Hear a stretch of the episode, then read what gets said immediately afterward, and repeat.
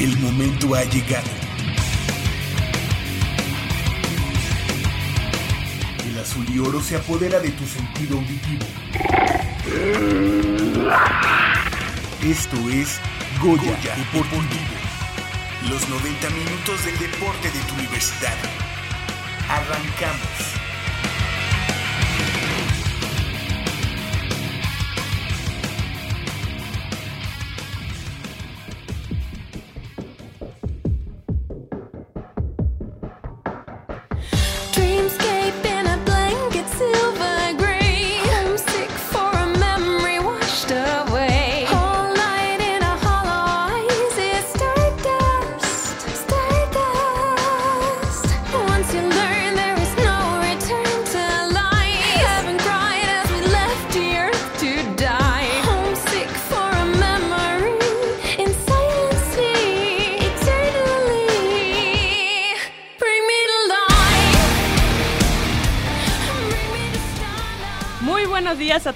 Auditorio. Estamos en una emisión más de Goya Deportivo, esta que corresponde al sábado 16 de julio de 2016. Eh, Nos acompañan como siempre Crescencio Suárez en, los controles, así como Francisco Mejía y Rafael Alvarado en la preproducción. También estoy con mi compañera y amiga Paulina Vázquez Beristain. ¿Cómo estás, Paulina? Muy buenos días.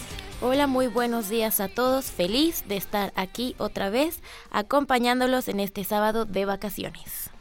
Sábado de estar a gusto en cada una de nuestras casitas, escuchando, ¿por qué no? Goya Deportivo, en una emisión que también es, bueno, son las vacaciones de Goya Deportivo FEM.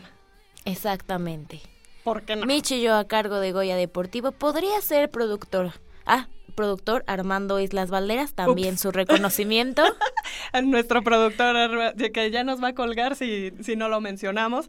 Entonces, estamos muy contentas de estar acompañándolos aquí en Goya Deportivo y en esta ocasión nos toca platicar, ¿por qué no?, de una mujer que se ha abierto paso en el tiro con arco, pero del lado del detrás de los arcos, por así decirlo. Por así, del otro lado. De- del otro lado de los atletas. Exactamente. Ella es Guillermina García y ella es juez de tiro con arco.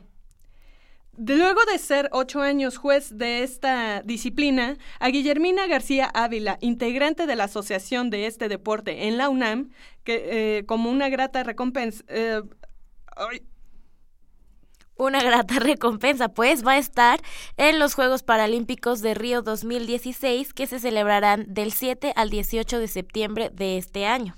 Para la egresada de la antes ENAP y ahora Facultad de Artes y Diseño, se trata del primer gran certamen al que acudirá, por la magnitud que significa Río de Janeiro 2016. Sin embargo, en el ámbi- ámbito internacional, perdón, tiene la experiencia de los Parapanamericanos del año pasado en Toronto, así como los diversos torneos fuera de las fronteras mexicanas. Guillermina, para los amigos Guille, es de las pocas personas en México que tiene la categoría de candidato a juez internacional.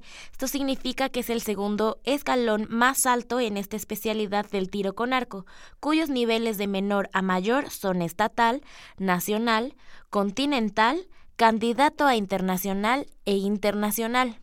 Bien nos platicaba cuando estuvo por aquí que se trata de eh, tienes que ser varios años primero juez estatal, luego tienes, o sea, tener experiencia para poder ser juez nacional y así posteriormente llegar a ser juez internacional y así un día pueda estar en los Juegos Olímpicos, eh, pero no de no paralímpicos, sino los Juegos Olímpicos Convencionales. convencionales, exactamente. Eh, Sí, fíjate, Pau, que no es fácil ser juez, porque tienes que ser una persona completamente neutra o neutral en cuanto a las, decisiones que tomas, en cuanto a, a seguir los reglamentos de cada una de las disciplinas, en este caso para Guillermina es el tiro con arco. eh, tienes que tener conocimiento de la disciplina y de sus reglas. No es, no es cualquier cosa ponerse, pararse ahí en la línea de, de jueceo en el tiro con arco y, y, pues ya decir, ay, Y bueno. decir si entró o no entró tantos puntos. Exactamente, que, que de hecho, pues eh, ella tiene que saber cuánto tiempo tiene cada, cada eh, tirador para hacer sus, sus tres flechas, cuánto, si, si, si lo hizo a partir de su línea, si entró, si no entró, si la suma de los puntos.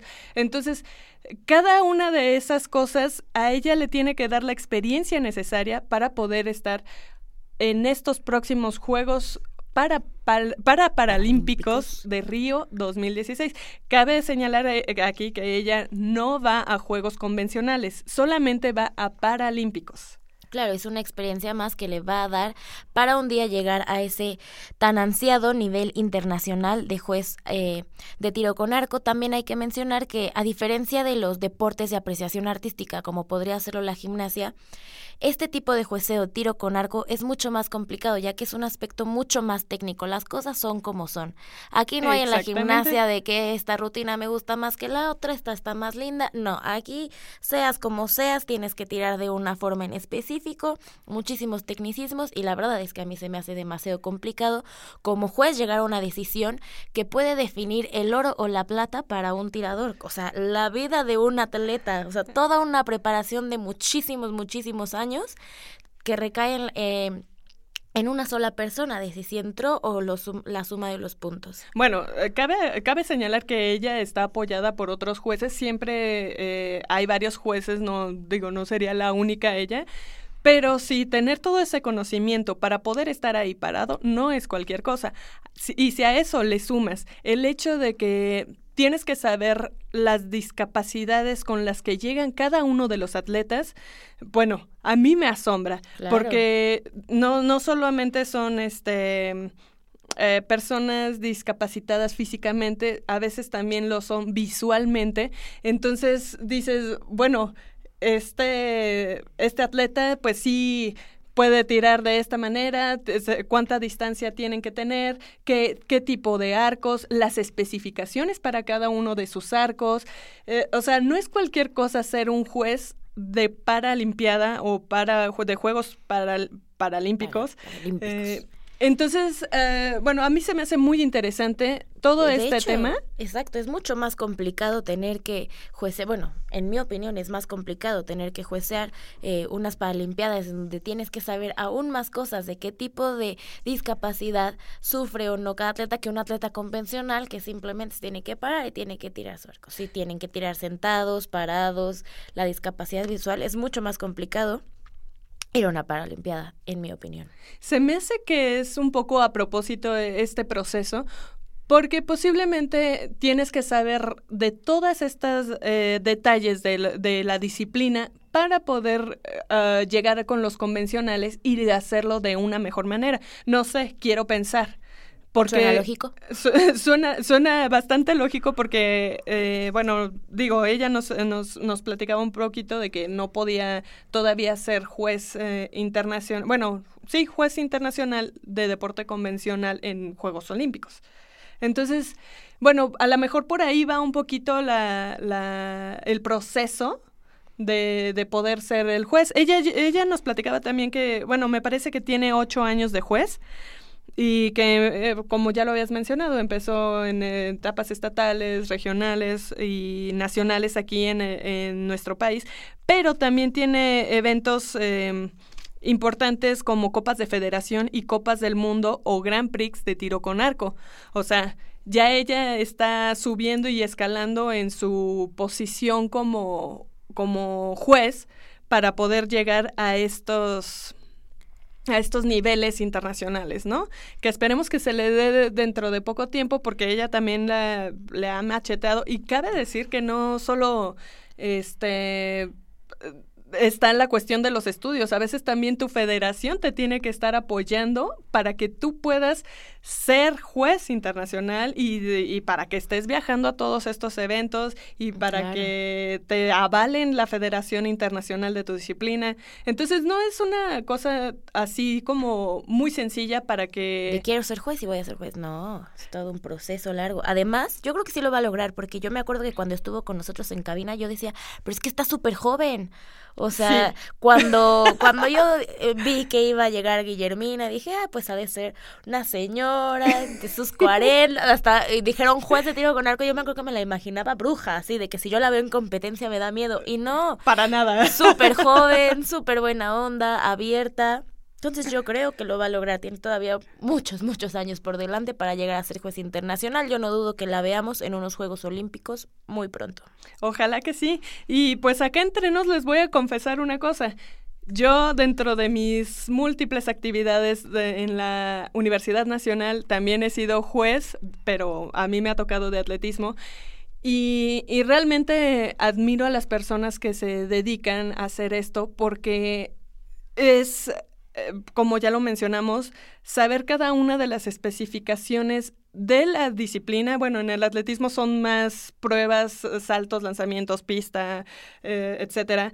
Pero no solo es saber eso, es saber cómo llegan lo- los atletas al, al campo, en este caso de, de tiro, cuando nosotros eh, practica- bueno, cuando yo hacía jueceo, pues no puedes entrar con, por ejemplo, aparatos electrónicos, no Claro. puedes eh, ingresar a la pista con muchas cosas que a final de cuentas tienes que estar al pendiente y que no lo ves. Simplemente no lo ves desde afuera. Eh, también tienes que estar viendo si los entrenadores están en su área de, control. T- Tienes que estar viendo si, si todo el equipo que mide cada uno de tus eh, lanzamientos o cada uno de tus tiros con la flecha está en óptimas condiciones para que se desarrolle el evento. O sea, son tantas cosas que un juez tiene que ver que Claro. la gente de afuera no se da cuenta. ¿Sabes Pero- que también creo es bien, bien importante, Mitch?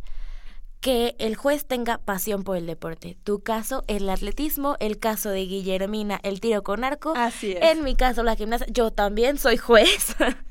y es, pues, amor al arte. Tienes que aprenderte un código bastante grueso de todo lo que se debe o no se debe de hacer. No solo por los atletas, como bien lo dices, por los entrenadores.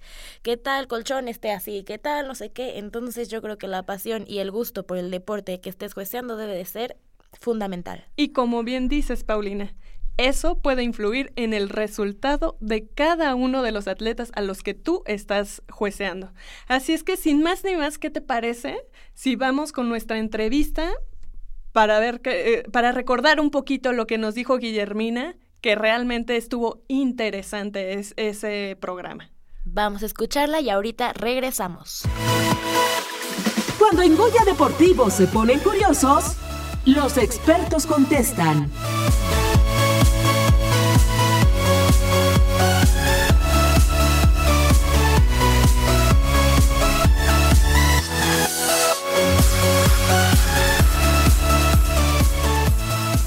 Y bueno, pues nos da mucho gusto en esta mañana eh, presentar aquí en Goya Deportivo a Guille- Guillermina García. Ella es juez de tiro con arco y quien, bueno, pues obviamente representando a la Universidad Nacional y a la Asociación de Tiro con Arco de la UNAM, eh, acudirá a los Juegos Paralímpicos 2016 como juez.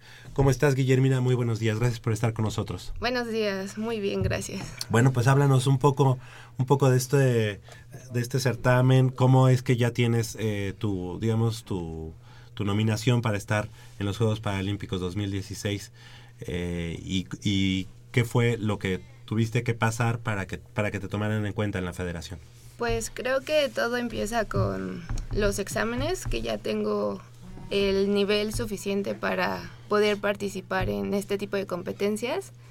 Y después creo que fue la participación que tuve en Toronto, en, que es también en evento paralímpico, bueno, para. Panamericano, que creo que me dio las bases para que me pudieran elegir como juez en los Paralímpicos de Río. Felicidades. Eh, platícanos dónde inicias como, bueno, obviamente primero practicando el deporte, tiro con arco, y luego cómo es que, que te vas hacia la parte de, de ser juez. Pues, como bien lo dices, primero fui arquera Ujú. Y después de unos años entré a la universidad y ya no tenía mucho tiempo para practicarlo, pero me seguía gustando el ambiente y, y las personas sobre todo. Y entonces decidí irme por otro lado, que es como el arbitraje. Y mi papá me acercó a eso porque él es también juez de tiro con arco.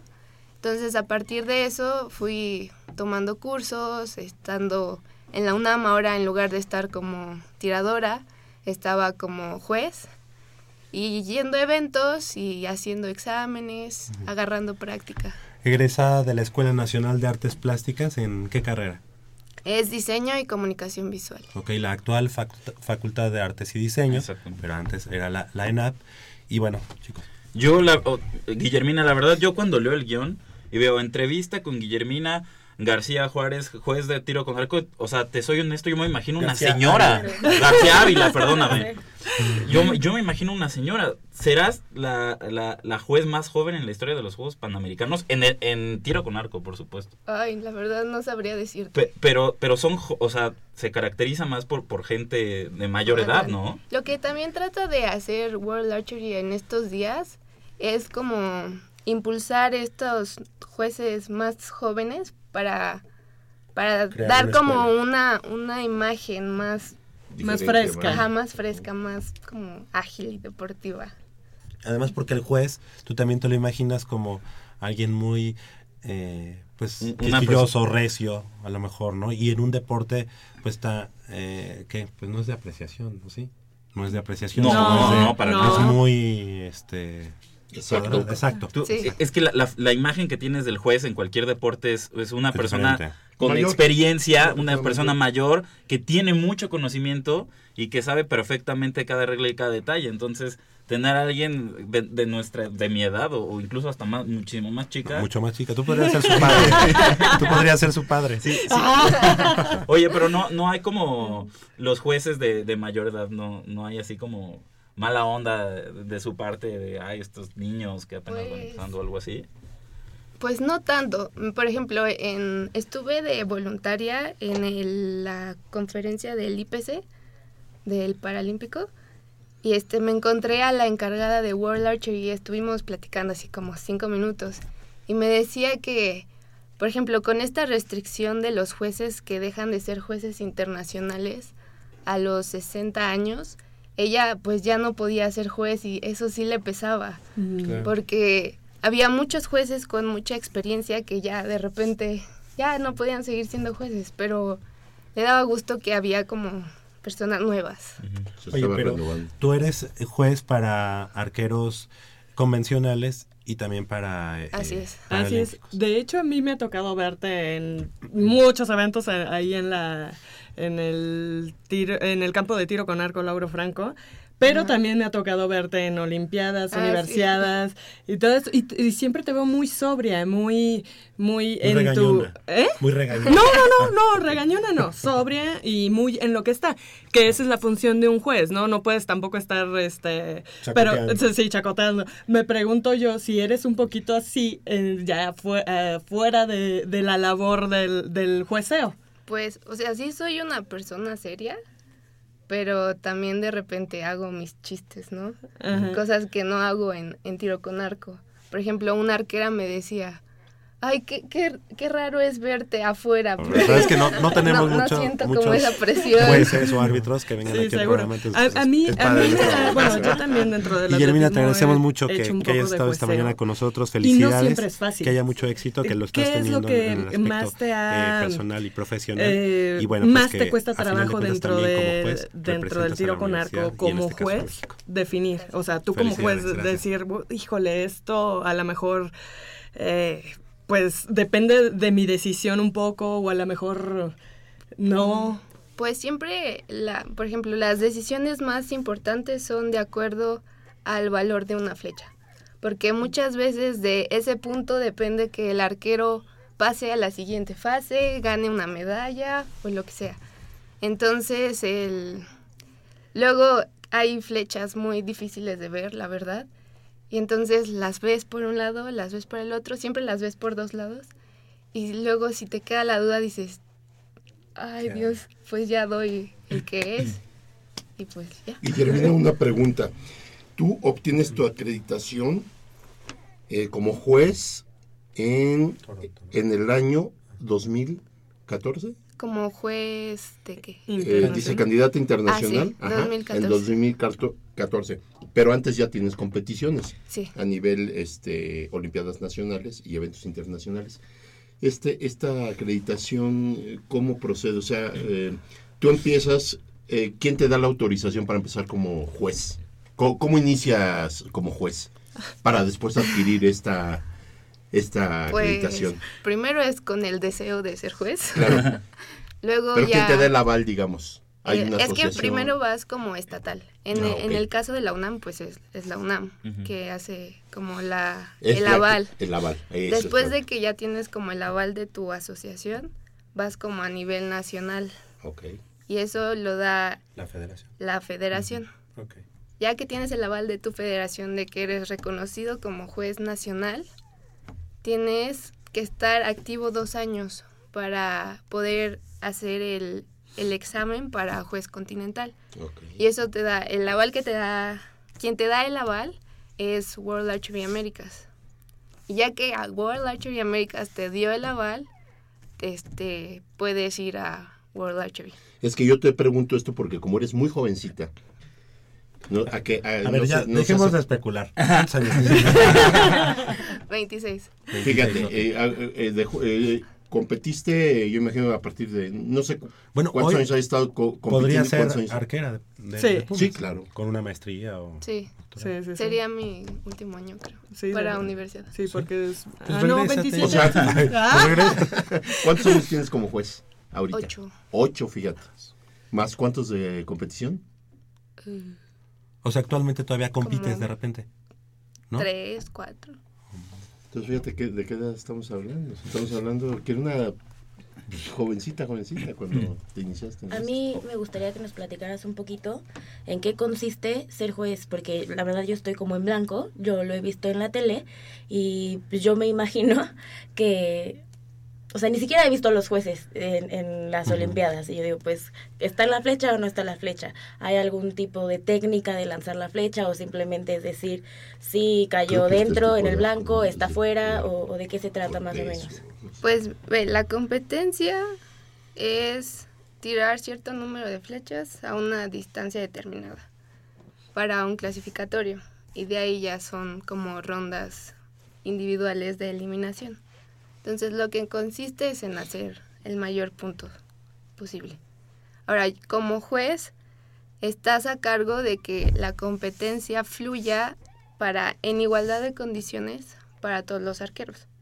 Que el aire juega un papel muy importante. Sí, para ellos, ellos tienen que ver eso. Pero lo que nosotros sobre todo vemos es conservar los valores.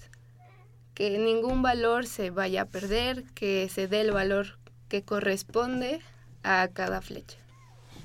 Sobre todo. no hay Oye, ningún tipo de, de técnica si la niña lo quiere aventar de cabeza, Este, lo puede aventar de cabeza. No, o sea, obviamente hay una línea en donde todos los arqueros tienen que tirar, tienen que estar sobre esa línea, porque si tiran más adelante o más atrás puede ser peligroso, porque como quiera el arco es un arma. Claro. El, O sea- el arco este, tiene que tener alguna especificación, algún peso, algo en especial Este, que todos tengan que respetar. Sí, hay, hay varias como cosas que están Mm, sí. aceptadas o no. Por Ah. ejemplo, un arco de compuesto, que son los que tienen poleas, Ajá. Este no puede tener más de 60 libras.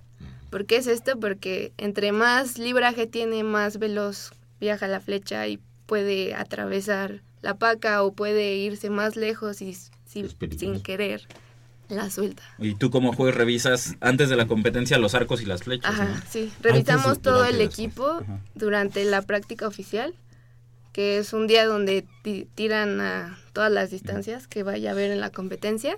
Ese día es cuando se revisa todo el equipo, que esté, que no haya cosas electrónicas, por ejemplo, y que tengan su uniforme, sobre todo.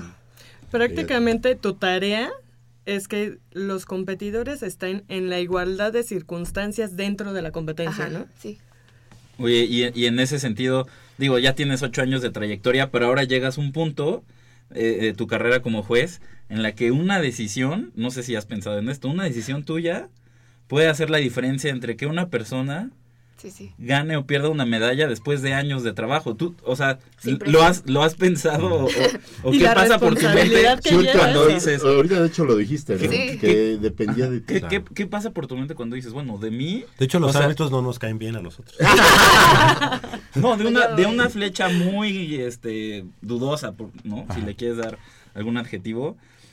Que, que de ti dependa esa decisión de, pues es para la medalla de bronce o para o es en la final para la para, Para ver para si, se pueden acercar ustedes a la paca. Sí, no, Sí. de hecho Ah, lo ellos hacemos. son los que lo hacen así. Sí. sí, Casi mi vida. Con lupa. Con la lupita, pero sí es mucha responsabilidad y por eso tratan de, de estar actualizando constantemente a los jueces para que no pasen cosas pues que no deben de pasar. le atina a la línea divisoria, hay que, habría que darle 20 puntos más. Ah. es más difícil darle a la línea que te pone en duda Oye, que acertar a uno. o- o hasta preguntarle, oye, ¿le querías dar aquí? Sí. Ah. Te doy los 100 puntos. Oye, ¿no? es que más No allá de los campeonatos, o sea, después de los campeonatos mundiales, ¿qué otra competencia importante en tiro con arco está, no? O sea, creo que son los Juegos Olímpicos y punto. Ah, Pues ¿no? para muchos deportes, los olímpicos es como... Eh, Sí, incluso, incluso hasta más importancia que los campeonatos mundiales Sí. de- del respectivo Sí. Deporte. De hecho, sí. Yo tengo una última duda. ¿Es la misma, eh, la misma regla, el mismo tipo de, de arbitraje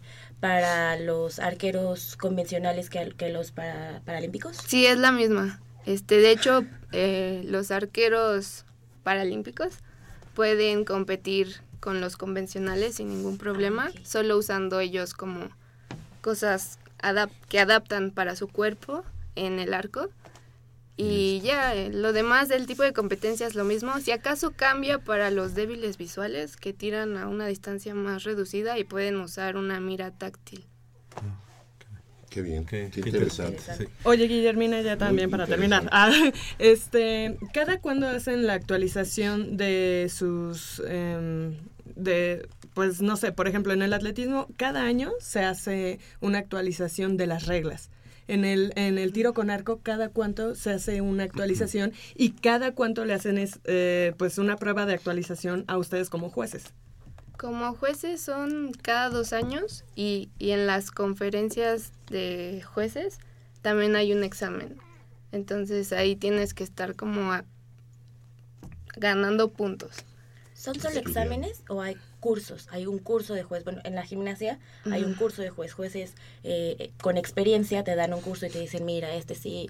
En el caso de del tiro con arco, ¿también son cursos? Son, o sea, son exámenes, pero hay dos días donde son pláticas y pláticas y ves como, como casos de qué han pasado y, y te los revisan.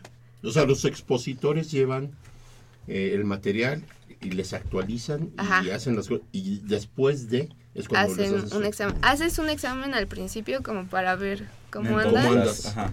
Luego ya te dan como la plática y todo y luego otro examen. ¿Y te ha resultado fácil o difícil Qué todo padre. este proceso? Este, pues como me gusta mucho estudiar, creo que no ha sido Sí. tan difícil. Ah, pues eso está padre. Oye, pero ya en la aplicación es diferente. Y así como los atletas tienen su villa olímpica, ¿dónde se quedan los jueces? Pues a veces depende, por ejemplo, en Toronto nos quedamos igual en la villa, Ajá. pero era como un edificio de puro árbitro. Ajá.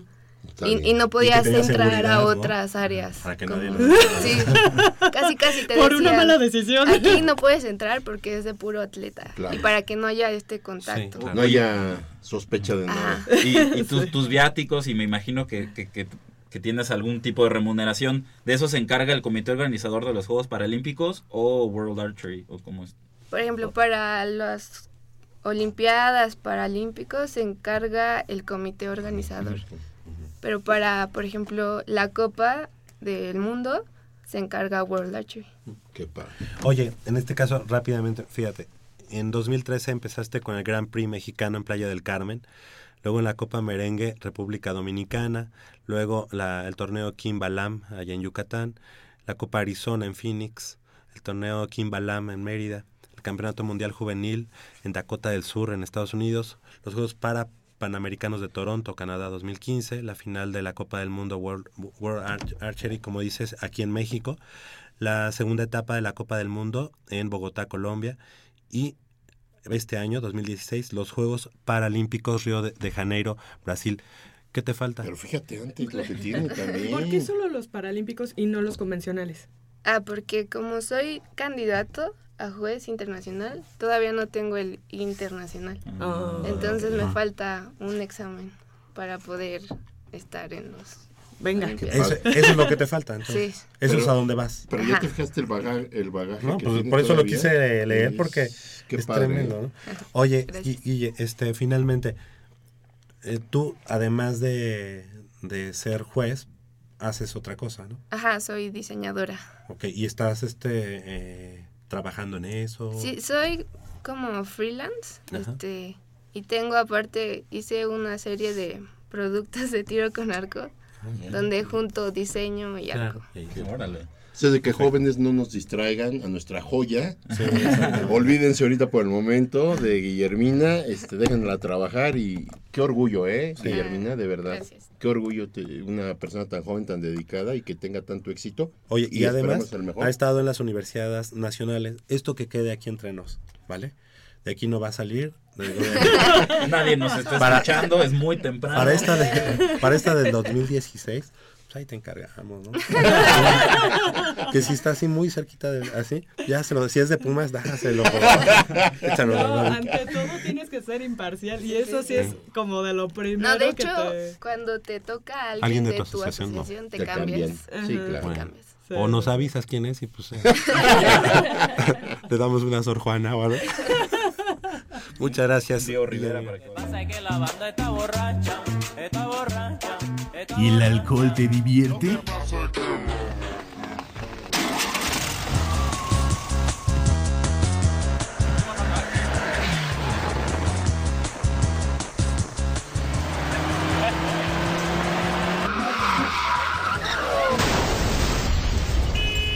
No seas una estadística más.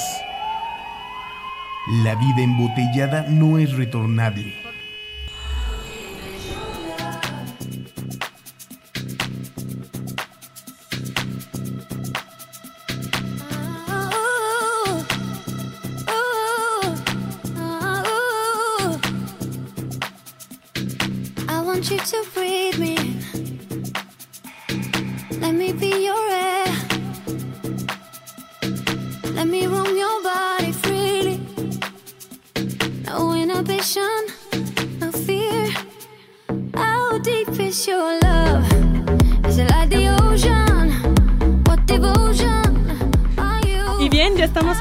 Regreso en esta emisión de Goya Deportivo que se transmite por el 860 del AM. Búscale bien, 860 del AM. Segundo programa especial de vacaciones con lo mejor del deporte universitario durante el primer semestre del 2016. Y bien, Paulina, pues qué interesante es todo esto que nos estuvo platicando Guillermina, ¿no crees? Así es, bastante interesante y bueno, recordar que Guillermina eh, cuando estuvo aquí con nosotros nos aclaró las diferencias entre los tecnicismos que pueden existir eh, cuando estás eh, jueceando a un atleta convencional y a un atleta paralímpico en el caso de tiro con arco, como bien lo acabamos de escuchar. Así es, Paulina. Pero ahora ten- tendremos que recordar el, el buen paso que tienen los, eh, los chicos, los de la pelota caliente de la Universidad Nacional. El equipo representativo de béisbol de la UNAM, el cual se proclamó monarca del Campeonato Nacional de Primera Fuerza de la Comisión Nacional Deportiva Estudiantil de Instituciones Privadas, o sea, CONADEIP, luego de ganar los tres partidos del cuadrangular final que se llevó a cabo el pas- eh, el- del 5 al 7 de febrero en Monterrey, Nuevo León. Así es, en esta etapa final del campeonato, los Pumas se impusieron primero al Instituto Tecnológico de Estudios Superiores de Monterrey, Campus Monterrey, por un marcador de cuatro carreras a tres y después hicieron lo propio contra el TEC Campus Puebla por 1-0.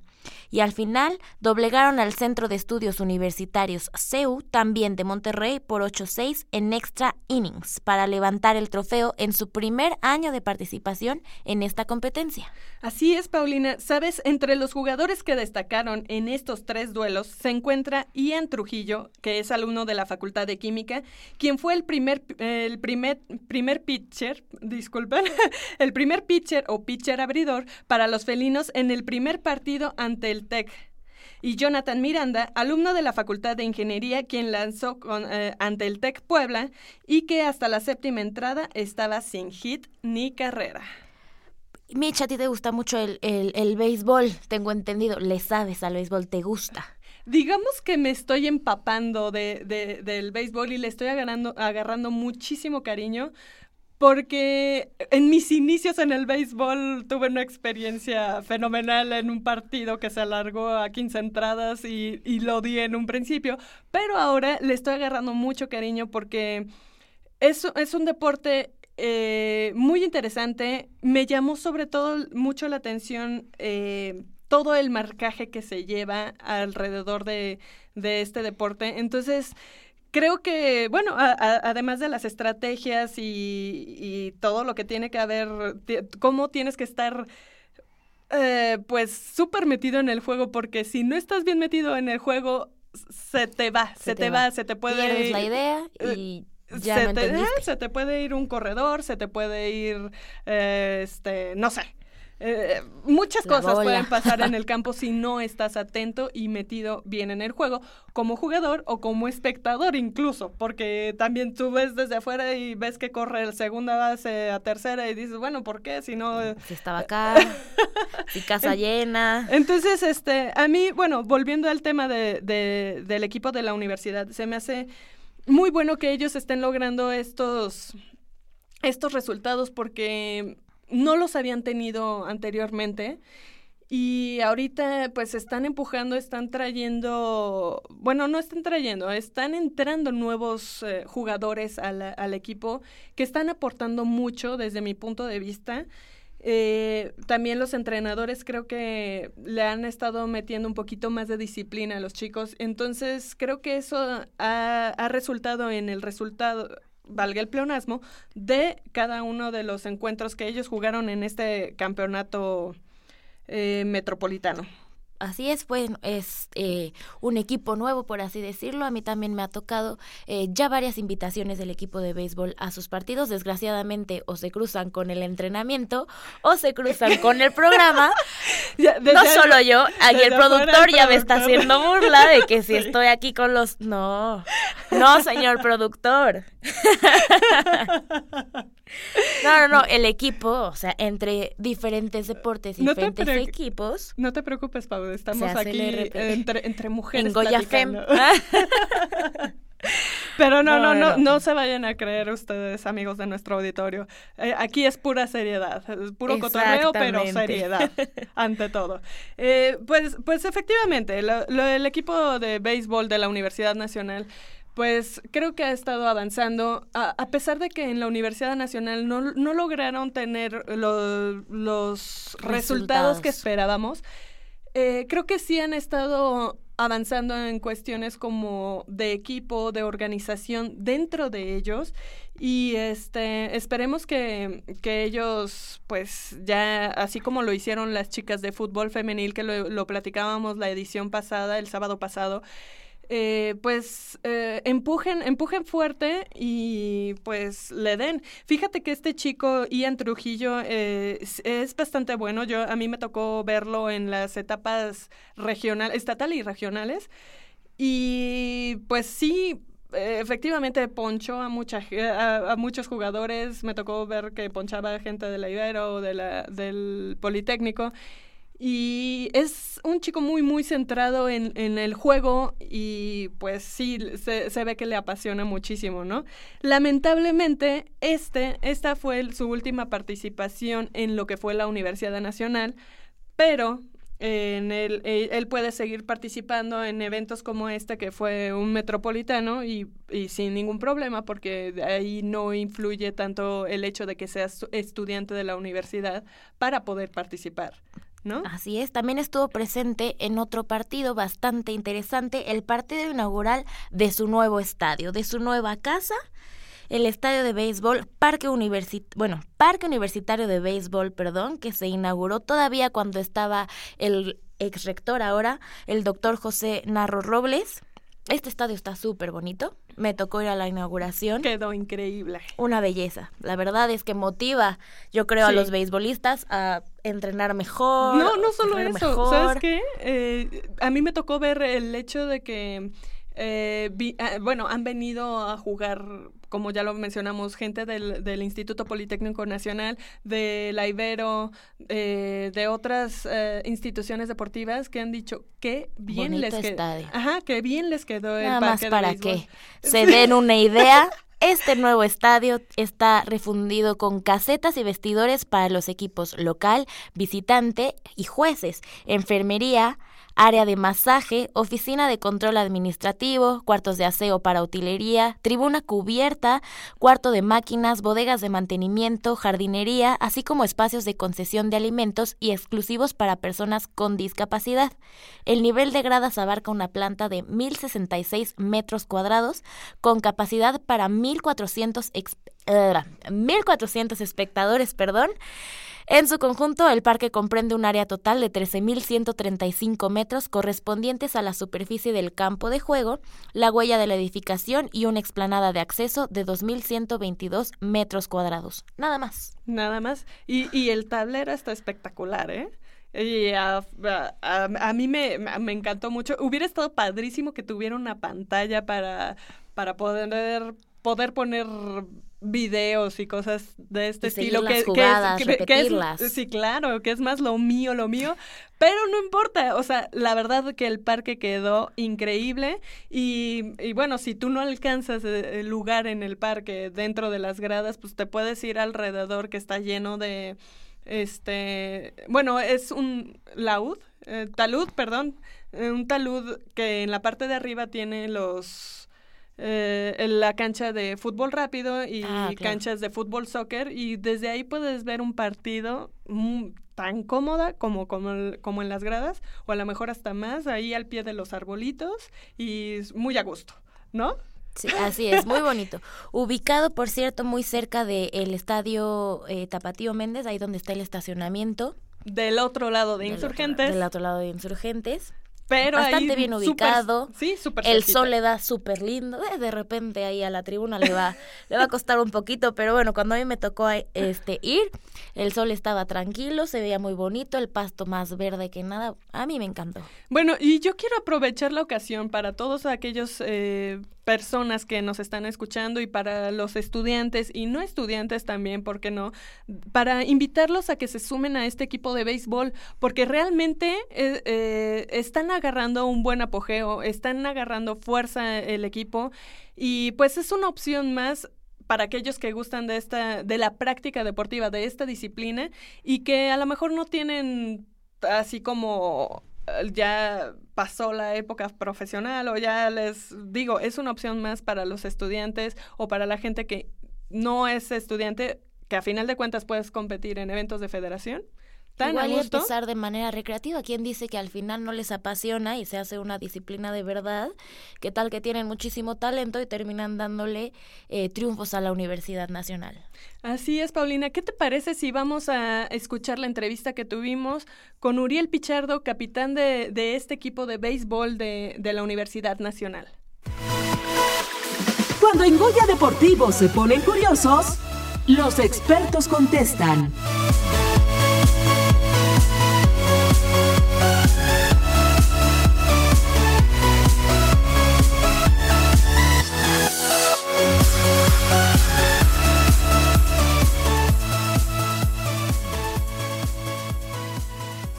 Este equipo de béisbol se proclamó monarca del Campeonato Nacional de Primera Fuerza que organizó la Comisión Nacional Deportiva Estudiantil de Instituciones Privadas, o sea, CONADEIP, y, y luego de ganar tres partidos, eh, con, eh, Pues, fue un cuadrangular cuadrangular. sí, de Monterrey, eh, Nuevo León.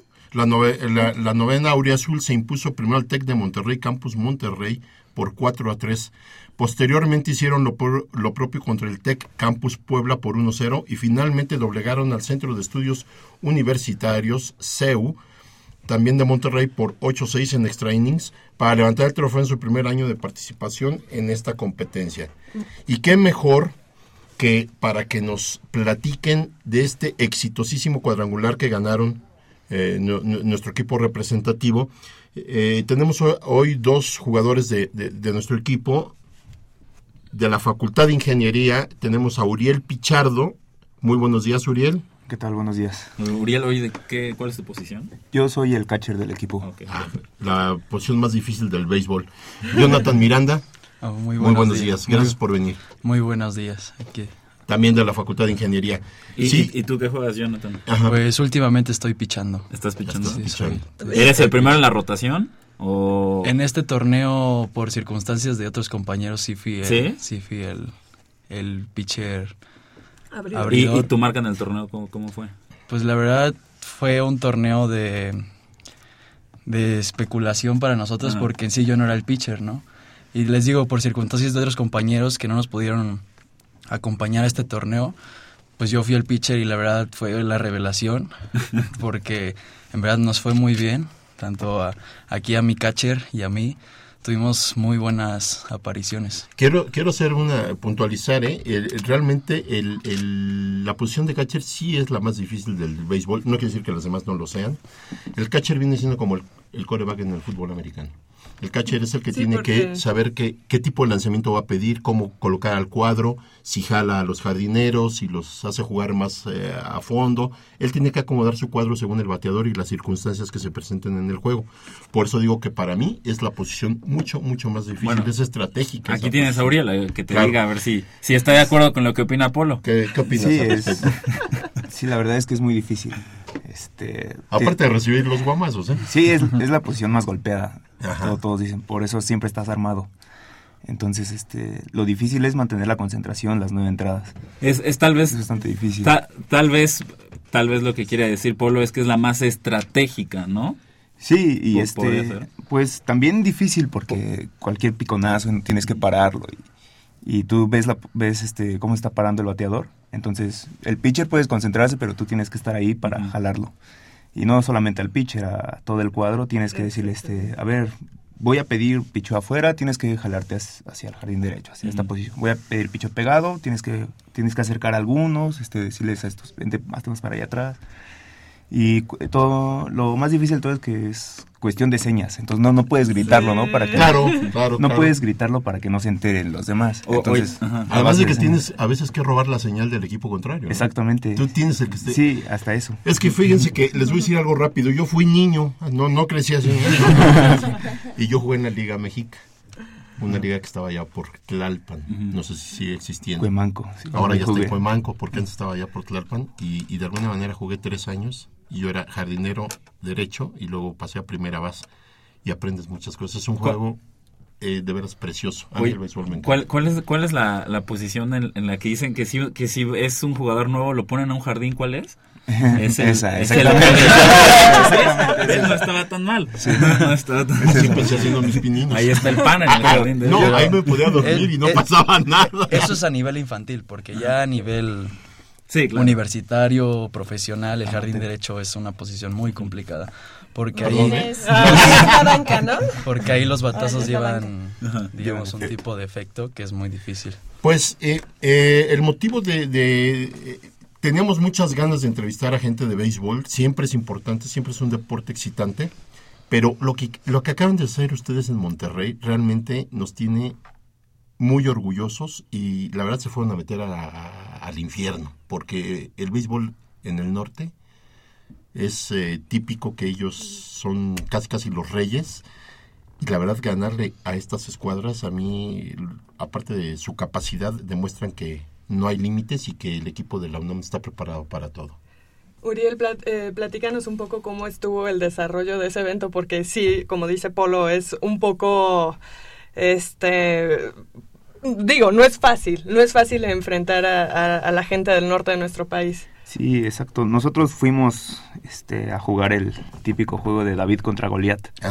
Es la forma en que yo lo puedo describir, ¿no? Porque, o sea, se nos invitó a este torneo y todos sabíamos que íbamos a jugar contra instituciones privadas donde todos sus jugadores son becados. Para empezar, ¿cómo fue que fueron incluidos con estos, estas insti- instituciones privadas? Porque no es fácil entrar al, al CONADEIP, ¿sabes? Eh, De, de repente son muy herméticos ellos. Sí, este, entonces hubo, hubo, tuvieron problemas algunas instituciones, entonces no, ya dejó de haber béisbol y dijeron, pues para completar, vamos a invitar a la UNAM y al Politécnico.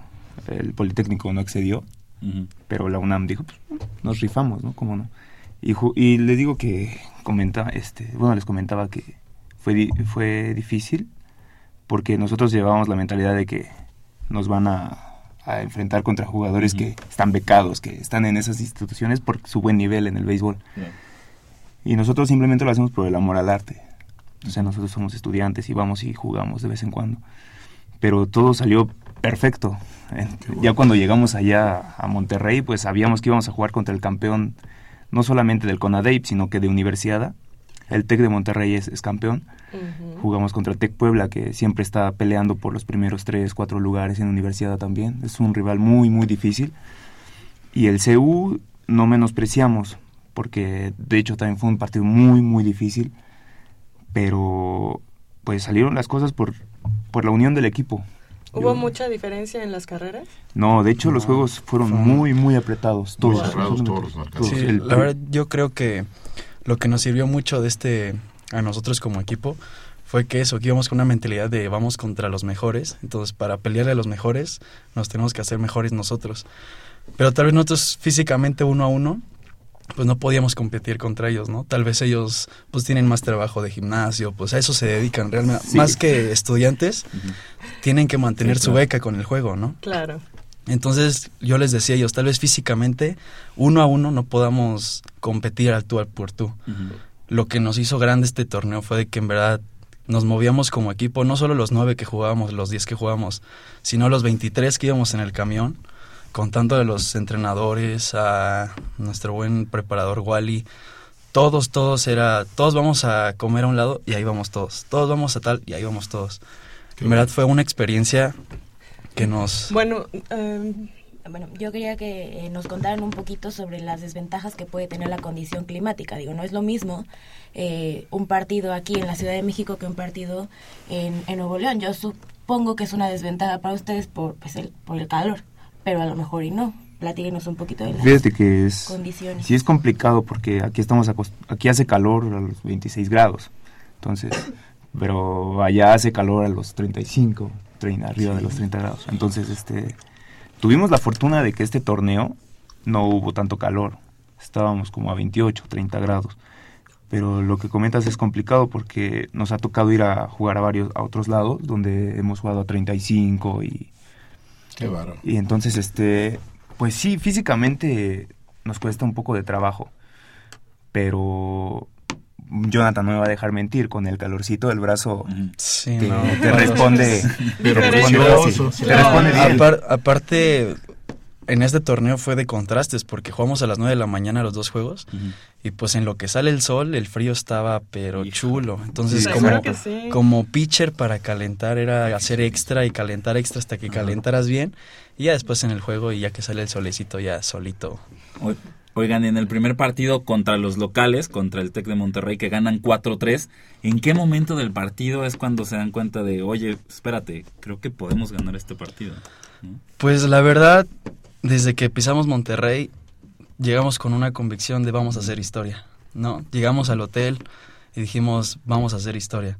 Llegamos al campo, antes de calentar hablamos y dijimos, vamos a hacer historia.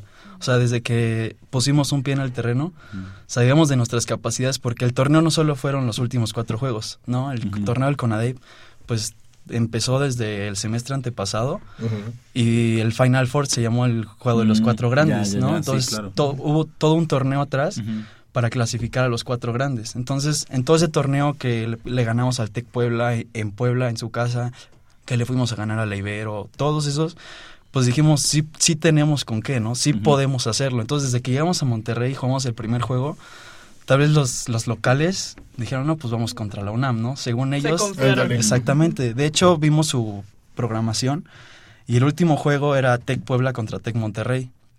Creían que y era les, su final. Y les dijimos, ellos están organizando para que el último día sea su final. Ajá. Entonces dijimos, vamos a, vamos a asustarlos, ¿no? Arruinarles vamos la a, fiesta. Vamos a arruinarles la un fiesta. poquito Bueno, que déjenme decirles que el TEC Monterrey, Campus Monterrey, tienen un ego del tamaño del mundo. ¿eh? Ellos creen que son lo máximo en el país y si se equivocan muy cañón.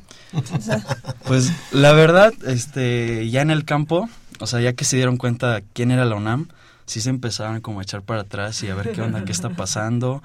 Pero muy accesibles los jugadores, muy te saludaban y todo. Pero en cambio, en el que- con el que se hizo un clásico verdadero de odio repor- deportivo y Con Puebla. a veces Puebla. llegó a más, fue contra Tec Puebla. Desde que fuimos, porque esa fue nuestra primera aparición en el torneo, que fuimos a Puebla a jugar en su estadio y les dimos el primer sustito en el primer juego de que desafortunadamente perdimos 3-2, ¿no? Perdimos en 3-2. extra innings igual, también. pero juegazo como que dijeron, ah, aguanta, ¿quién es la UNAM, no? Y en el segundo juego, porque son jornadas dobles, en el segundo juego sí les ganamos ahí en su casa con su gente, porque ya en el segundo juego pues llega más gente. Claro.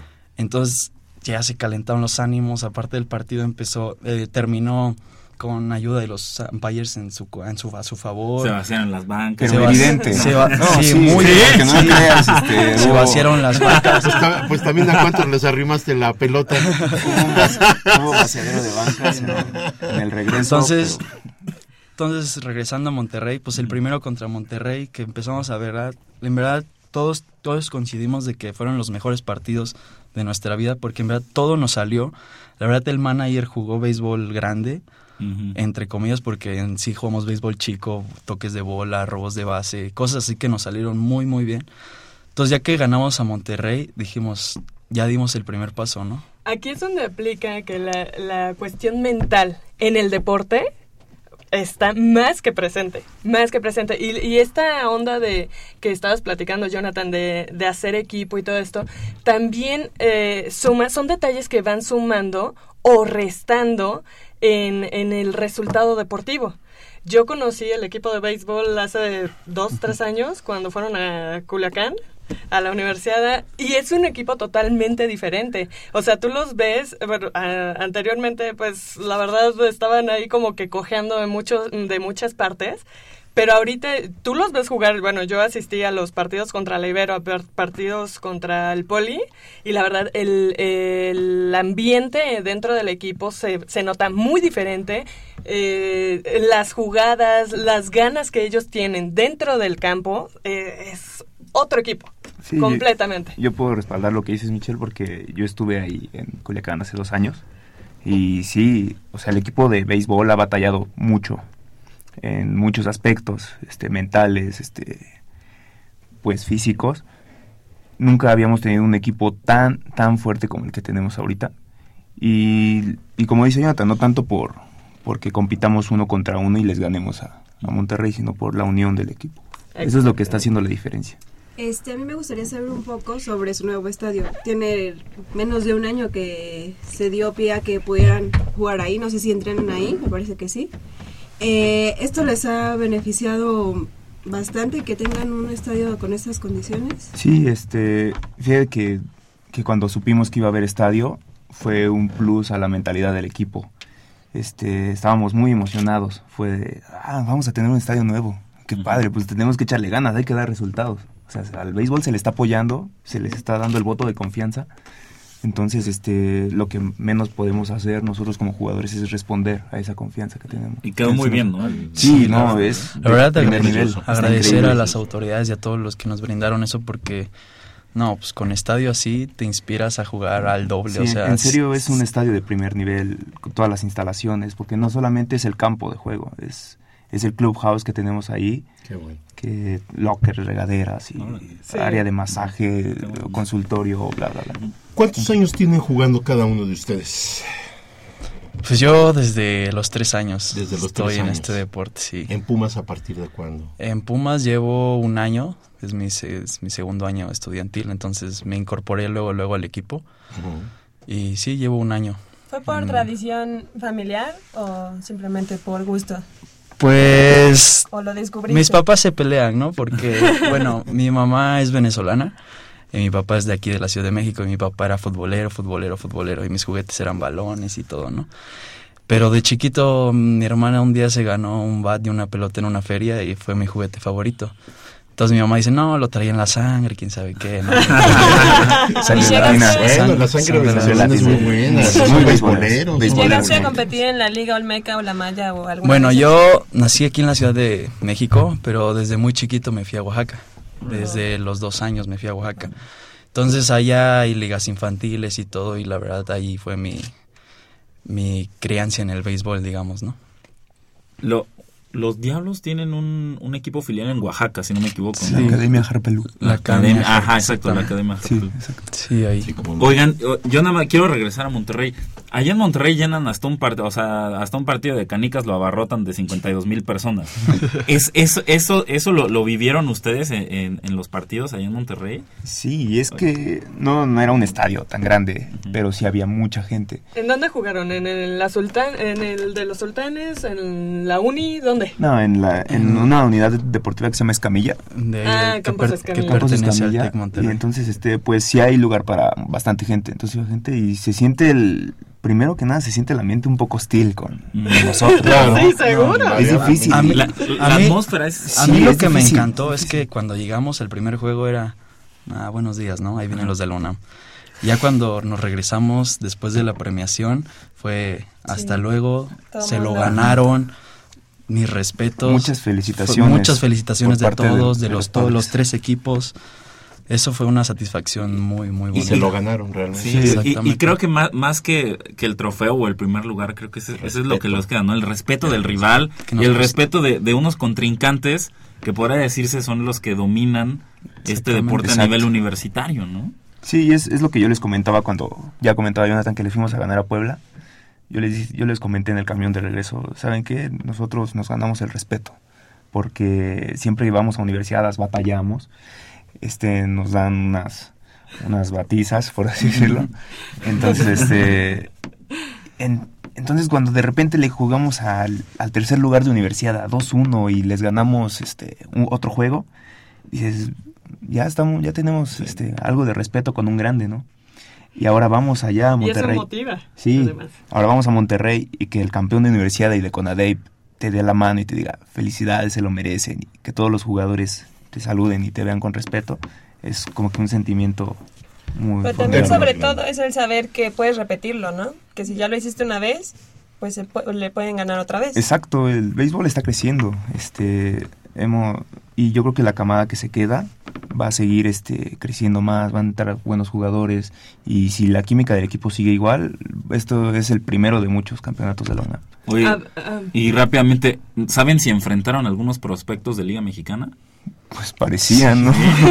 Sí, la verdad, todos, la mayoría de los Tec de Monterrey eran jugadores que estaban en academias, que al último se decidieron por la escuela, ¿no? Que, Claro. que muchos optan por eso, pero sí, la mayoría son de ese tipo. Y bueno, no, no es este pues algo oculto que los Tex de Monterrey siempre van a olimpiadas y a eventos importantes de cada especialidad, de cada deporte, pues a, a invitar a los atletas a pertenecer a su escuela. Entonces, no es, eh, no es poco lo que ustedes han hecho enfrentándolos a ellos.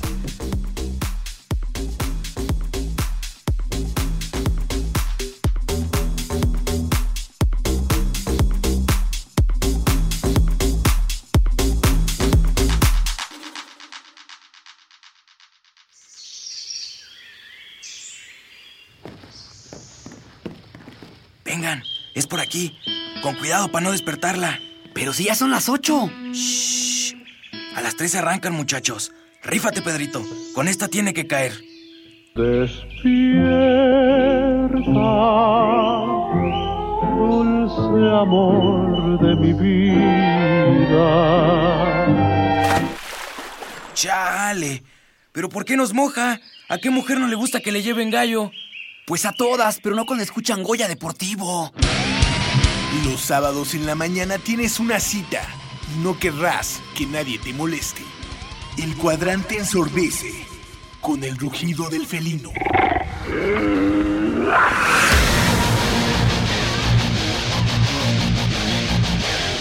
El deporte también se practica con los oídos. Goya Deportivo. Escúchanos todos los sábados de 8 a 9.30 de la mañana por el 860 de AM. Goya Deportivo, la voz del deporte universitario.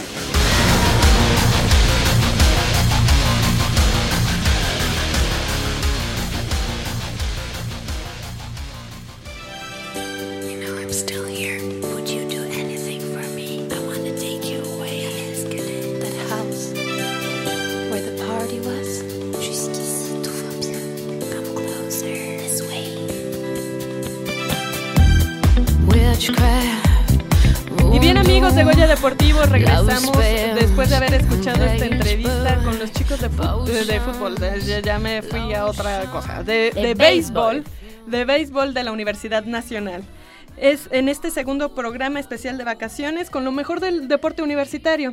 Y así como el, el béisbol es importante, nosotros le damos cabida a todas nuestras disciplinas que se practican dentro de la Universidad Nacional y por eso queremos hablar un poquito también de lo que es la dis- disciplina del Lima Lama.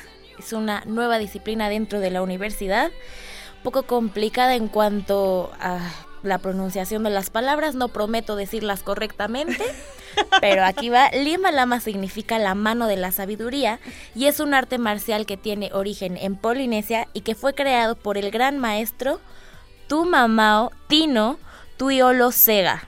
Si lo dije bien o no, yo no sé, pero eso dice, y fue creado a mediados de los años eh, 50, 1950, y fue un término acuñado por el gran maestro que fusionó las palabras lima, que significa mano o cinco, y malama lama, que significa entendimiento, formando así lo que es el lima lama.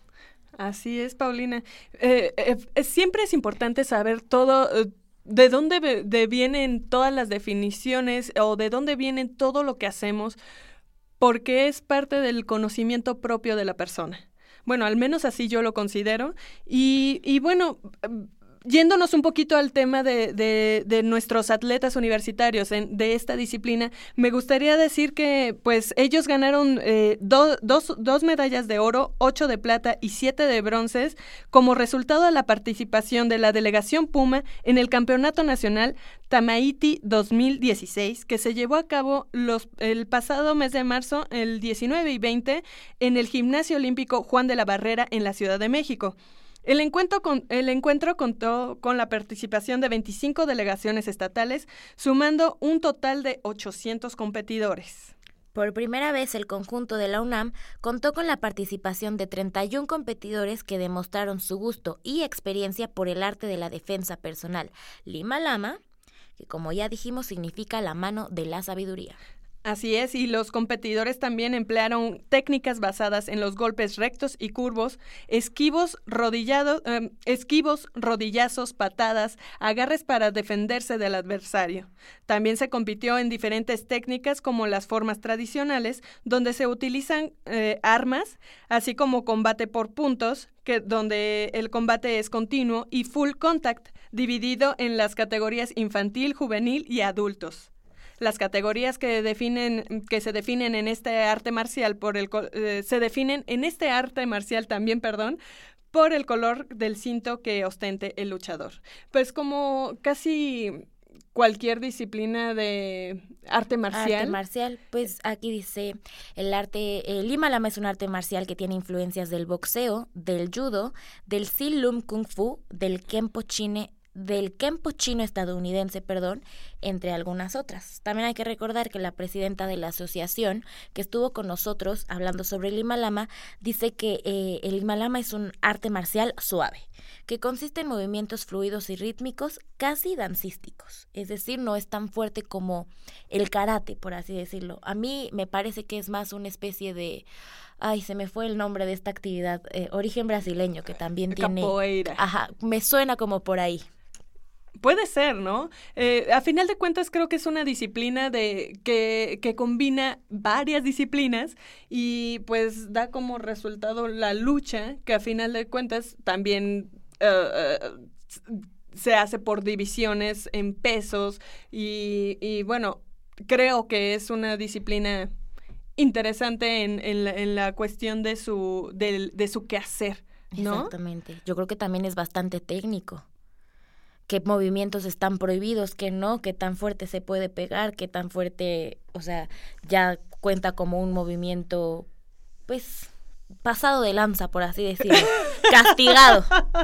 ¿No? Pues también existe. Así es que no se meta con alguien que sepa Lima Lama, porque quién sabe cómo vayan a resultar las cosas, ¿no? Además de que el arte marcial, más allá de la parte física, juega mucho con la parte mental, con la serenidad este del atleta, que se pueda controlar mentalmente y no dejarse eh, pues prender durante el combate y decir nah, y que se aviente de plano muy fuerte, sino que pues siga con la línea que es esto, la mano de la sabiduría, pues suena algo mucho más mental que físico la mano de la sabiduría.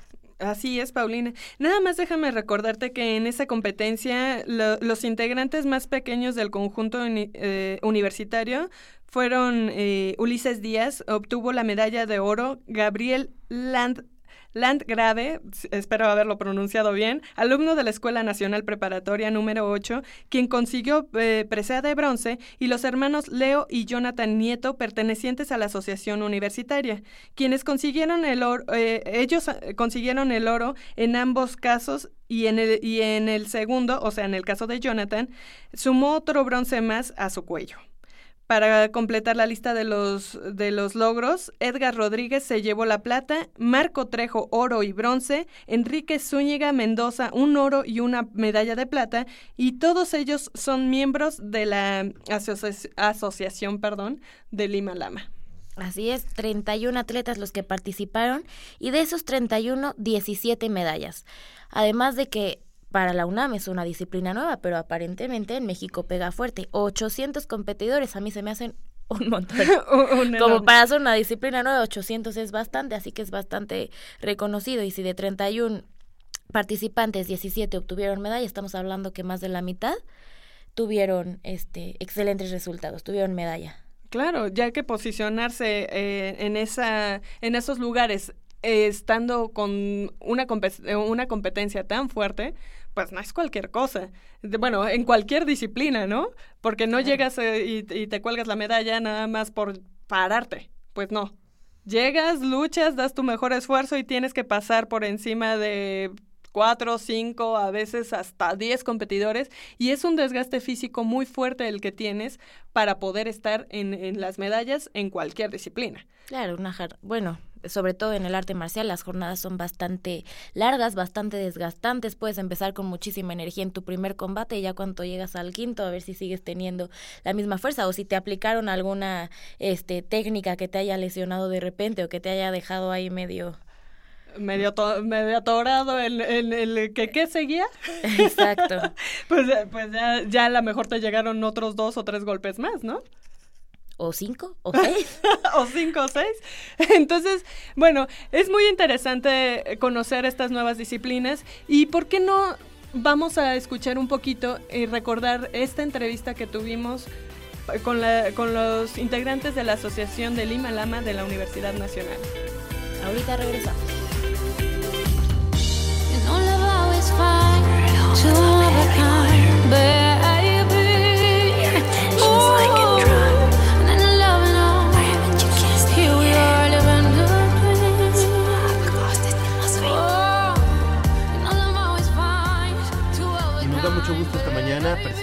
Y eh, darle la bienvenida a nuestros amigos de Lima Lama.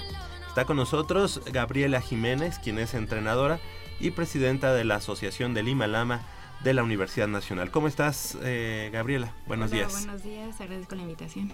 Al contrario, bienvenida. Y también está con nosotros Guillermo Segura, quien es estudiante de la Facultad de Estudios Superiores Iztacala. De Medicina Veterinaria Zootecnia. Sí, pero ¿eres de Iztacala? No, de CEU. De CEU, ah, perfecto. De la Facultad de Medicina Veterinaria y Zootecnia. ¿Cómo estás, Guillermo? Gracias por estar Hola, con nosotros. buenos días, este, muchas gracias por la invitación. Al contrario, ¿eres secretario o eres Es el secretario de la secretario de la asociación y además pues exponente de Lima Lama? Así es. ¿Verdad?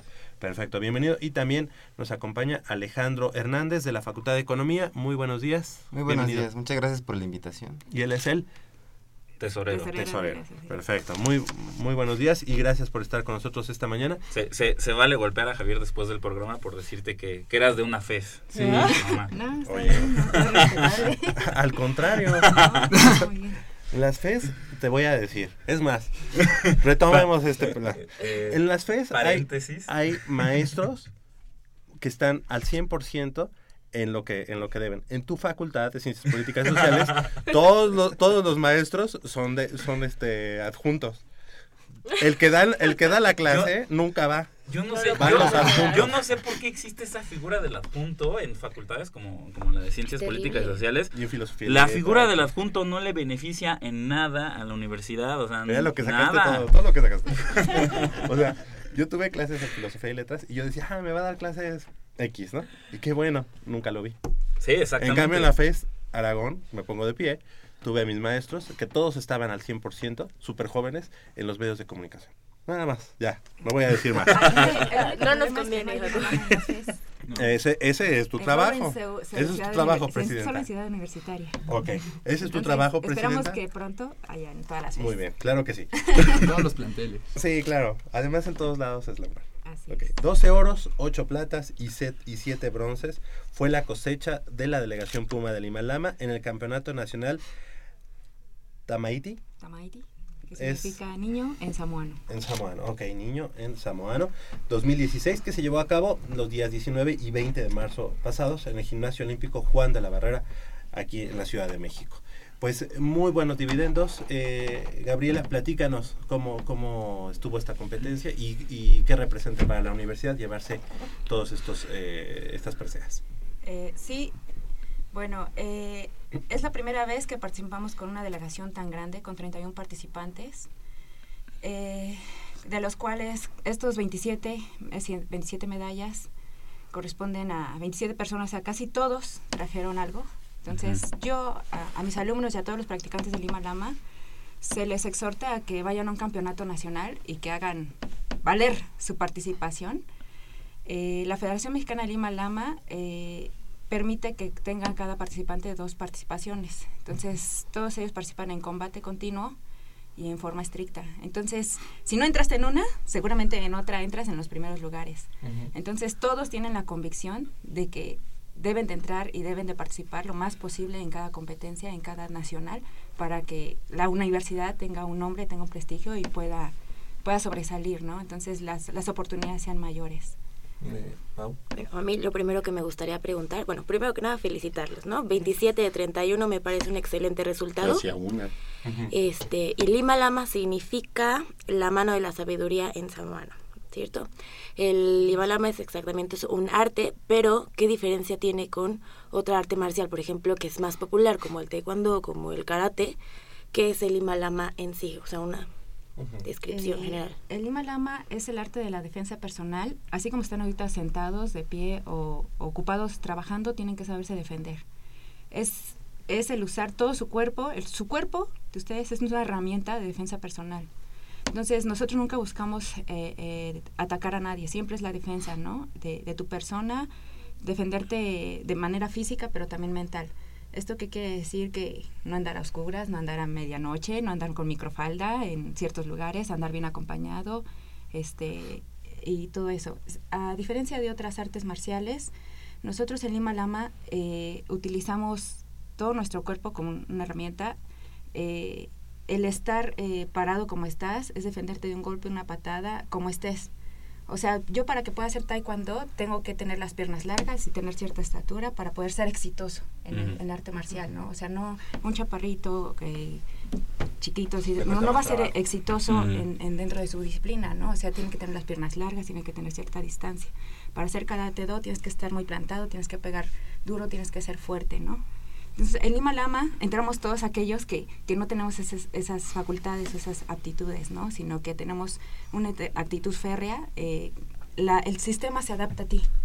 No tú tienes que adaptarte al sistema, ¿no? O sea, si, la pelea es pelea continua, es como tú te adaptes. Si a ti te gusta pelear mucho box, muchas manos, tú peleas con, con manos. Si te gusta con las piernas, con las piernas. O sea, como sea que te puedas defender, eso es Lima Lama.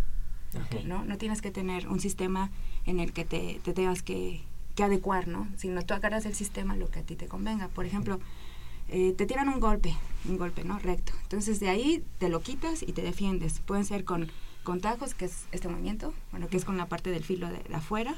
Eh, haces un, un golpe recto o con esa parte de la mano, con el, el revés, le pegas la, la palma de la mano, el revés de la mano, le pegas a los bajos, o sea, es saberte zafar de ese, de ese momento de crisis, ¿no? Entonces, eh, casi la mayoría de los movimientos eh, de Lima Lama están dirigidos a que sean fluidos, sean movimientos fluidos, rápidos y a partes vulnerables del cuerpo, ¿no? Que son los bajos, la garganta, la cara, la nariz, el estómago, o sea, son movimientos fluidos, ¿no? No, no es nada eh, Mm, rígido. fuerte, rígido, ¿no? Es la fluidez del movimiento, ¿no? Es más o menos Lima Lama, es una, eh, dentro de su arte, de su O sea, técnica. digamos que no es para ser el héroe, sino para escapar. Es para, ajá, para Pero también puede ser el- cual- ajá, cualquier movimiento que desvíes, que quites y que en ese momento puedas pedir ayuda o te puedas quitar o te puedas zafar, ¿no? Entonces sí tenemos diferentes técnicas de defensa personal, agarre de candado, una solapa, dos solapas, dos manos por adelante, o sea, diversas situaciones hipotéticas en las cuales te puedas zafar, ¿no? Entonces, por ejemplo, en otras marciales no tenemos los golpes de gancho, ¿no? Que son, son los curvos. Ujú. En Himalama tenemos en la pelea, que es la pelea continua, es una pelea callejera totalmente, se vale todo, ¿no? Pero este, dentro de la técnica, ya deportivamente, ya es de la cintura para arriba, pies y manos, eh, no hay golpe a la cara para principiantes, eh, si hay patadas a la cara, entonces tu guardia es una guardia normal, es este eh, simplemente subes tus manos, un pie derecho atrás y es tu guardia, ¿no? No es una guardia abierta como es o de perfil como es en taekwondo, ¿no? Entonces, nosotros somos más de frente y así como estás te tienes que defender, ¿no?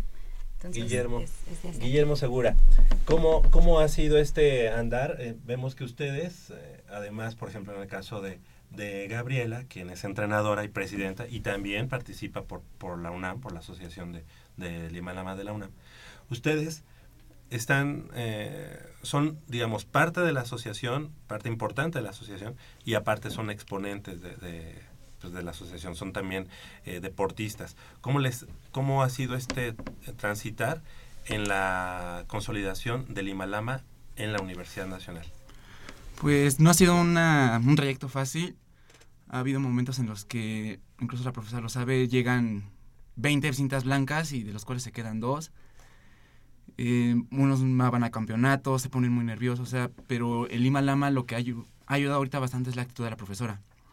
Nos mantiene enamorados como tal del arte marcial, nos enseña muchísimas cosas que algunos podrían decir que estamos locos por todo lo que soportamos, este, nos pegamos, nos pateamos y aún así seguimos siendo amigos, seguimos soportando todo eso. En tu caso, Alejandro, Alejandro Hernández, eh, ¿qué has encontrado en el Himalama para estar, estar en, esta, en esta disciplina? ¿Cuántos años ya practicándola? Pues empecé prácticamente desde que empecé la carrera de, eh, de economía. Llevo tres años. Eh, pues eh, llegando a Lima Lama yo encontré un, primero pues buenos ejemplos como lo es la profesora, que, que ella tuvo el campeonato nacional por alrededor de un año. Un campeonato nacional es de una categoría de Lima Lama en las competencias que ella mencionó. Para grados avanzados se disputa en un ring, ya no se disputa en un área. Ese evento se llama Noche de Campeones y la profesora fue campeona consecutivamente. Lo de, primero ganó el título en... Me parece que fue en octubre del 2013 y lo mantuvo hasta octubre del, del año pasado. Entonces, pues estuvo un año prácticamente con el título y yo creo que la gente que llega ahí decide si quedarse o no dependiendo de su actitud. Lima Lama explota mucho tu actitud y te sirve mucho para fortalecer eh, tu mente y tu carrera. Te, te ayuda mucho a tener más seguridad y, y bueno, como arte marcial es una forma de vida. De lo que estamos hablando ahorita, pues es, es de, de todo lo deportivo, pero más que eso, pues Lima Lama es una forma de vida. Eh, de lo que hablan la profesora Gabriela, Guillermo y Alejandro, todos coinciden en algo, ¿no? Todos, eh, es, es como la mentalidad, y lo decía la profesora Gabriela, vamos a ir a este torneo y, y son dos, dos modalidades. Y, y, y como son dos modalidades, forzosamente tienes que sacar medalla en una. Es esta cuestión de la mentalidad y la filosofía con la que se practica el Lima Lama en la Universidad Nacional Autónoma de México y todo, y todo por la profesora Gabriela, lo que inspira a, a- a- la gente que entrena. ¿no? Lo dicen ellos. Ella fue mi inspiración y ella es la que nos inculca es- esta, esta filosofía de hay que ser fuertes mentales primero antes que físico. ¿no? Y esa mentalidad, esa fortaleza mental es la que te permite sobrellevar, como decía Guillermo, o sea, castigos que muchos dirían, oye, bueno, ¿qué, qué- o sea, ¿por, por, por qué estás ahí, no? Y, y creo que es, e- ese, es- ese es el, el- el plus. Ahorita que Y dijiste el- castigos, la profesora eh, Gaby este, se rió. Que creo que algo, algo nos tiene que contar. Yo creo que les da buenos castigos. Uh, do- do- dos preguntas, profesora. Este, ¿Ustedes consideran el Lima Lama como el arte marcial más completo? Esa es una. Y la otra, eh, el Lima Lama, ¿a partir de cuándo ha tenido tanto, digamos, eh, auge? ¿Qué tanto ha impactado en la comunidad? ¿Has notado que en algún momento, entre, lo entrecomillo, le puedas robar alumnos de taekwondo o judo o, ¿O ha karate, eh, o ha suce- y, y lleguen al, al Himalama. Eh, quisiera yo saber porque de alguna manera tienes toda la razón, cada disciplina es muy diferente, mucho, muy diferente. Obviamente hay sistemas eh, tácticos totalmente nada que ver uno con otro. Y ahorita por lo que tú decías de aprovechar, eh, no es tanto la fuerza, sino emplear los movimientos naturales para la defensa, se me figura, nada, nada que ver, un poco, puede ser el judo, con una combinación un poco a lo mejor de karate o taekwondo, no sé. Quisiera que, que, que me dijeras, que me platicaras un poquito al respecto. Sí, el arte marcial Himalama, para mí yo lo considero completo porque utiliza todo tu cuerpo para defenderte, rodillazos, codazos, eh, eh, barridas, eh, todo lo que quizás agarres de cada sistema de, arte marcial, quizás. Sí lo se puede considerar un, híbrido porque evolucionó Lima Lama muy recientemente. O sea, Lima Lama fue evolucionando al- a la vida actual del hombre. O sea, te es- estoy hablando de, de la mitad del siglo pasado. Entonces, el maestro, Grand Master mm, Tumanautino Tulosegas, que es el fundador de la técnica, falleció en el 2011. Entonces, pocas artes marciales tienen a su fundador vivo. Y Lima Lama lo tuvo hace pocos años. Tan longevo, ¿no? Sí, entonces el maestro Tino lo llevó a Estados Unidos porque viene de Hawái esta disciplina y lo aprendieron los eh, policías de California. Y entonces como fue tan exitoso porque rompía huesos, porque eh, hacía palancas, los, los sometía y los dejaba ahí, o sea, ya después vino derechos humanos y no puedes hacer eso con, con la gente. ¿no? Entonces, Poquito. entonces, pero una fisura podría ser. Exacto. Actualmente está Derechos Humanos y vigila que, que se cuide a la persona que, un delincuente o quien sea, se cuide, ¿no? Porque es una persona. Entonces, Oye, bueno, pero digo, re- derechos, eso de derechos humanos, digo, como sabemos, tú ves a uno de los porquis Si es- de si no es latino, dónde. no importa, ¿no? O sea. no, no, si, si ves a los porquis de allá de Veracruz, ¿no te gustaría que le hicieran Ah, no, claro. Pero no nada más un combate con la profesora, o sea, que pase por todas, Nada más ahorita que to- todos los máximos exponentes de las artes marciales, a ver cómo quedan. Exacto. entonces eh, sí, Lima Lama eh, evolucionó con el hombre actual. Entonces, hay disciplinas que vienen arrastrando su milenariamente su cultura. Entonces, ya son cosas que ya no son aplicables a, a la vida actual. ¿Cómo se Entonces, por eso es que ya, ya se quedaron un poquito atrás, Rezagados. un poquito atrás, ¿no? Pero son muy respetables por su tradición, por su Japón, China, Corea, eh, son muy respetables, Claro. son muy bellas, son muy bonitas dentro de su tradición. Pero el- es cultura japonesa, es occidental. Y, y eso es difícil que un occidental lo sepa, ¿no? Para aprenderlo bien, un arte marcial tienes que vivir, comer, dormir dentro de esa religión, ¿no? Porque es un arte marcial, es una religión en allá. Aquí nosotros, los mexicanos, somos religiosos nada más el 12 de diciembre y Semana Santa. Pero, o sea, no lo aplicamos, no lo llevamos a tal religión mística, filosófica Sí, claro. y demás, ¿no? Entonces, nosotros somos más prácticos, más rudos, más directos, ¿no? Entonces, Lima Lama es así, es directo. ¿Sabes qué? Te vas a defender, pon tus manos así, ¿no? Quítate el golpe así. Entonces, eh, somos así, ¿no? No somos místicos, vamos a sentarnos, vamos a platicar Claro, y todo. Entonces, es más práctico, ¿no? Entonces, te lleva al punto más así, ¿no? Más, más directo. Entonces, Adelante. por eso es que la filosofía se adapta tanto a nosotros, ¿no? Porque la entendemos mejor. Entonces, la llevamos a la práctica mejor. ¿no? Entonces, si el judo eh, son palancas y te llevan luego, luego al piso, ¿no? Entonces, te ayuda el piso a hacer una palanca. O sea, nosotros conocemos, tenemos palancas también, pero nosotros no lo llevamos al piso. Nosotros nos defendemos a pie firme porque en la calle así va a ser. no lo vas a claro. llevar y todavía le vas a hacer Sí, una no. palanca como las MMA de las artes marciales mixtas y todavía le vas a pegar en la piso. No, no, no. Ya, eso ya es alevosía y ventaja. Ya la ley ya, eh, ya te obligaría a llevar un proceso Claro. penal Sí. y entonces ya tú eres el culpable. ¿no? Porque tú con conocimiento del arte marcial, con alevosía, ya le hiciste un daño de más, que no, no, no era necesario. Entonces, mientras te En caso defiendas... de, de un arma, Sí, en, en un arma, híjole, es bien, bien complicado. Sí, ya, por- ya hay límites para, para eso. ¿Sabes qué es un arma blanca o de fuego? Llévate mi celular, lleva mi- llévate Ajá. lo que sea, pero mi vida es más importante que cualquier objeto personal. Sí, ¿no? eh, a mí me gusta que hagas esa aclaración porque es muy importante eh, tener conciencia también de unos límites, ¿no? Que yo creo en un, sin atreverme a asegurarlo, a lo mejor ya en un caso extremo, a lo mejor sí ya no mides tú mismo, o no es que no midas, sino te, te tengas que emplear a fondo porque ya hay otra situación. Sí, Mientras hay el respeto, entrecomillado, de que te llegan y te asaltan y te quitan tus tres, cuatro, cinco cosas y, y se van, dices, "Ah, a- adelante, se acabó y vámonos, ¿no? Con respeto. Pero si, digamos... No, respeto de la vida, ¿no? Sí, no pero si se llegara a, un- a los extremos, sí se tienen que emplear a fondo, ¿verdad? Ustedes, obviamente. Pues lo más importante es preservar la vida y Claro. entender que la primera defensa personal es evitar el conflicto. Claro. Exacto. Paulina Vázquez. Bueno, desviándonos un poquito, yo quería preguntar si de esas 27 medallas, Guillermo Alejandro, ¿ustedes obtuvieron alguna alguna de ellas o cómo les fue a ustedes en este O iban como torneo? entrenadores. Por favor, Guillermo. bueno, yo en esa competencia, este, fue uno de los torneos en los que hice cinco competencias.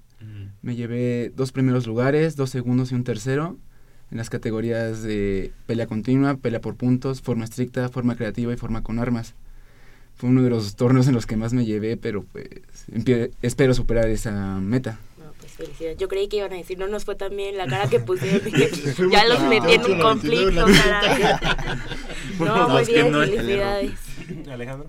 Eh, yo participé en forma estricta y ranqueo. Eh, en forma estricta gané primer lugar. En ranqueo es lo que te platicaba de la noche de campeones. Para tener derecho a pelear contra el campeón de cada categoría, que se divide por peso, tienes que pelear contra todos los que quieren subir a ring. Entonces, de, de todos, pues yo tuve la victoria y entonces Subí. voy a, ajá, voy a eh, pelear por el título el próximo 18 de junio contra el campeón. ¿En dónde va a ser tu competición? En, en el Estado de México. En Deportivo Las Américas. Así es. Allá por Ecatepec. En la noche de campeones. ¿Cuántos, cuántos eh, chicos hay actualmente, bueno, chicos y chicas, en eh, Lima Lama de la universidad? Eh, ¿Y dónde lo pueden practicar? Actualmente registrados 56 practicantes. ¿Ha ido a esto en ascenso? Sí, sí, sí, sí. Anualmente tengo inscritos 100, 100 practicantes en una sola clase de Lima Lama. Entonces, cada clase tengo mínimo 25 practicantes. Eh, este, sí se ha ido incrementando y esperamos estar más en más horarios y en más escuelas. ¿Desde qué edad se puede practicar el Lima Lama, profesora? En general, desde los cuatro años Desde los cuatro. hasta todas las edades, hasta que quieran aprender a defenderse. ¿Dónde, ¿Dónde pueden ir? ¿Dónde pueden acercarse y en qué horarios? En el ex reposo de atletas estamos en el estacionamiento número 8, eh, lunes, miércoles y viernes de 2 a 4 de la tarde. Están todos cordialmente invitados eh, a una clase de pruebas, sean universitarios únicamente. Ok, perfecto. Ahí en el ex reposo de atletas, costado sur del Estadio Olímpico Universitario. Pues felicidades, felicidades al equipo y a la Asociación de Lima Lama de la Universidad Nacional por todos estos logros. La verdad es que cada que vienen nos da mucho gusto saber que es una de las disciplinas que se está practicando con mucho auge aquí en la universidad y con muy buenos dividendos. Eh, Profesora Gabriela Jimena, Jiménez, entrenadora y presidenta de la Asociación de Lima Lama de la UNAM, muchas gracias por haber venido esta mañana. Muchas gracias a ustedes. Gracias. Guillermo Segura, que es el secretario de la asociación. Muchas gracias. Felicidades. Muchísimas gracias. Al contrario, y también Alejandro Hernández, quien es el tesorero y quien además eh, es estudiante de la, de la Facultad de Economía. Gracias por haber estado esta mañana. A ustedes, gracias por invitarme.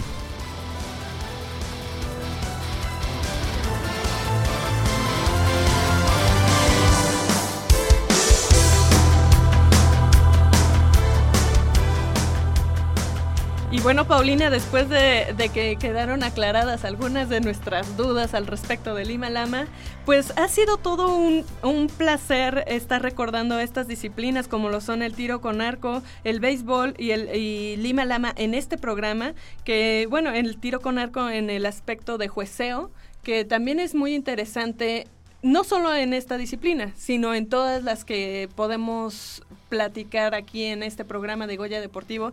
Entonces, siempre va a ser muy, muy padre hablar de todos los temas que conciernen al deporte universitario. Además de las diferentes disciplinas que abarca la universidad, toda la gama que ofrece la universidad para los estudiantes e incluso para los que todavía no son estudiantes, ya que la UNAM también cuenta con bastantes asociaciones infantiles.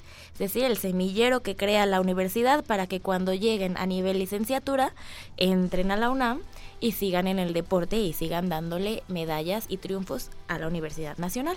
¿Y por qué no? A selecciones nacionales. Claro, muchos seleccionados nacionales dentro de la universidad. de cada una de las disciplinas y la gama es súper extensa. Así es que si ustedes tienen ganas de eh, seguir algún deporte, de participar en, algo, no- en alguno de ellos, perdón, no se olvide de, de consultar la página www.deporte.unam.mx y pues ahí síganos y si usted quiere participar activamente en cualquiera de estas disciplinas, ya sea como atleta, como entrenador, como juez, pues asómese. Será siempre, siempre muy bienven- bienvenido. Y pues así, Pau, llegamos al final de esta emisión de los recuerdos del primer semestre de este 2016. Así es, la segunda edición de Los Recuerdos, en donde estamos tú y yo a cargo, extrañamos a nuestros compañeros, pero bueno, ya estaremos de regreso todos juntos, pues muy pronto. Recuerde que por el 860 del AM, amplitud modulada, agradecemos a nuestro productor eh, Armando Islas, a Rafael Alvarado en la preproducción, a Crescen- Crescencio Suárez en los controles y yo soy Michelle Ramírez. Me despido con un beso puma. Recuerden que Goya Deportivo es una coproducción de la Dirección General del Deporte Universitario y de Radio UNAM. Yo soy Paulina Vázquez Bristain. Nos vemos en la próxima.